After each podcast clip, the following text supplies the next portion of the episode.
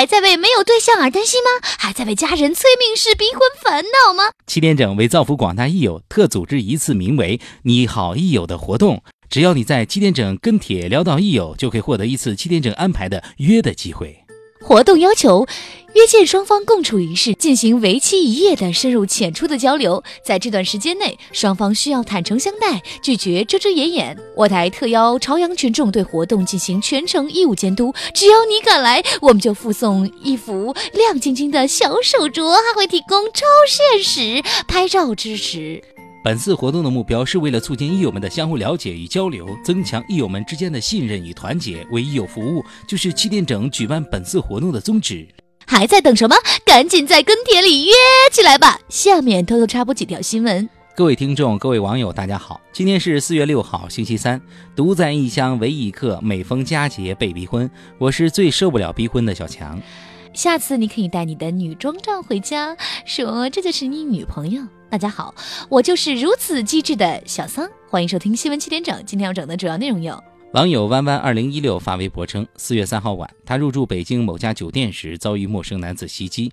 被掐脖子强行拖拽，他拼命大喊救命，一旁的清洁员只柔声劝说，并未制止，所幸获得一名女房客搭救，得以逃脱。对此，我台接管闲事的旁边表示，遇袭要马上敲碎消防玻璃，踹周围的房间门，全楼都不会坐视不管，因为他们都会让你赔钱。有人围观，不要喊救命，喊抓流氓；没人出来就喊起火了。围观的人不帮你，抢他手机直接摔碎，没手机抓他包。住酒店一定要拉上。拴门链。最后，作为男人，看到暴力要马上制止，不用管什么情侣吵架、夫妻打架。韩剧《太阳的后裔》火爆全国，男主角宋仲基成为新任国民老公。近日，二十六岁的李小姐在宋仲基的白衬衫登记照上 P.S 自己头像，并在网上晒出结婚证。不料父亲看后打电话怒骂：“哪个同意你结婚的？”经其耐心解释，老爸才原谅了他。对此，我台追剧狂魔小薇表示：“朋友圈发这种图还不屏蔽家人，活该你被骂。”还有，宋仲基是我老公，跟你没关系。三月中旬，南京一大学生发起“你好，陌生人”活动，活动要求参与者戴上眼罩，在没有见过对方的情况下，用亲吻来交流感情。对此，我台阅人无数的包小姐表示不屑：“人与人之间的信任，何时需要通过亲吻来表达了？不脱光衣服怎么够坦诚？爱就要赤裸裸。”近日，二十岁的南京某高校女生丽丽常常感到双腿乏力，稍微走远点儿就很累，同学们都笑话她是林黛玉。后经医院诊断，确定她患了确定她患了多发性大动脉炎，又称东方美女病。这种病发于血管，造成血管狭窄、闭塞和扩张，严重的会威胁生命。对此，我台女汉子大宝哭泣：“我一工作就头晕，一走路就腿软，洗衣服、拖地更是令我心律不齐，浑身瘫软。”不用说，我肯定是得了超级宇宙美少女病，我好可怜呀！据中国生猪预警网数据显示，三月二十二号，瘦肉型生猪出栏价格突破二零一一年六月的历史最高点，达到十九点七九元每公斤，而去年同期瘦肉型生猪出栏价格还不到十元每公斤，同比涨幅超过百分之六十。对此，我台对数学一窍不通的经济学家黄博士表示。对此，我台对数学一窍不通的经济学家黄博士表示：“我早就预言过猪肉价格会涨了，因为最近食堂盖浇饭的肉明显的越来越少了。”今年三十四岁的小敏和男友以及闺蜜三个人之间，三个人之前相处的很愉快，然而不久之后，男友就跟她谈恋爱期间和闺蜜劈腿，两人最终奉子成婚，小敏则成了悲催看客。对此，我台刚刚脱单的胖边表示：“女子和男友分手的两大原因，一是闺蜜没看上，二是闺蜜看上了。”还是我的娜娜聪明啊！她的闺蜜个个惨不忍睹。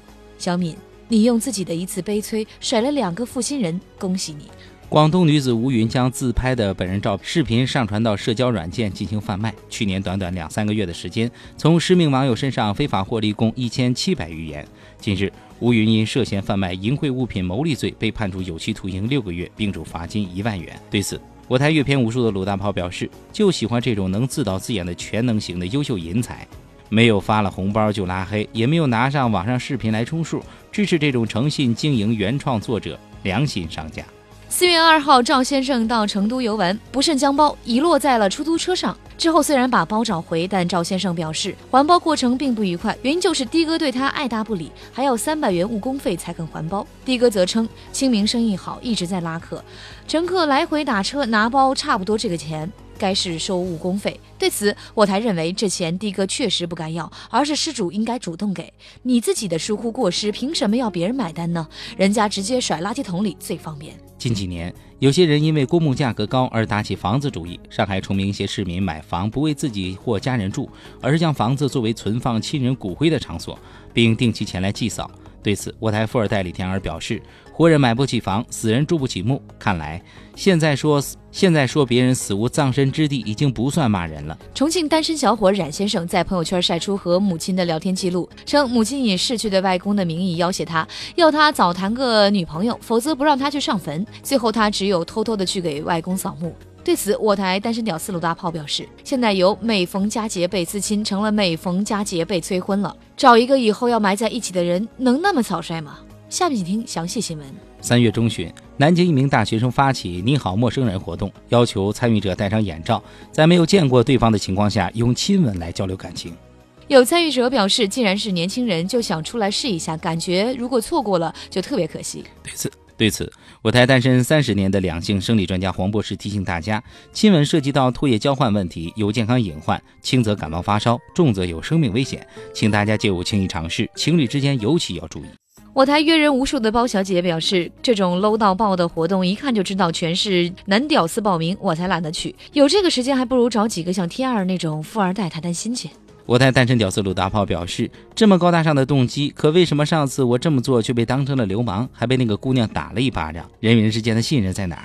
我台视金钱如粪土的小薇表示：“想亲吻就亲吻，想放纵就放纵，找什么冠冕堂皇的借口？纯扯淡！想表达对陌生人的信任，不如直接借陌生人钱吧，信他们会还，这才叫真信任。”假作真时真亦假，年轻男子突然站立不稳，原来是得了东方少爷病。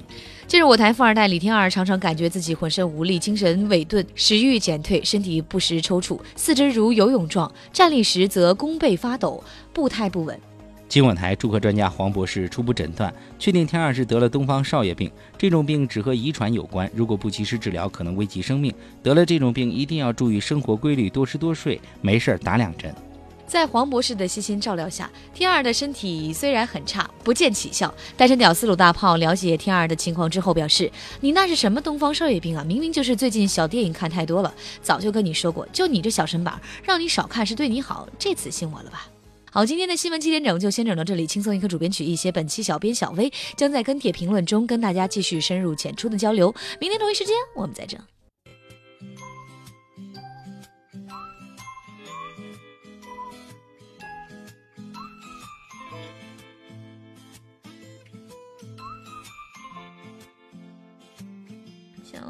今天一直想问你，你的脸怎么了？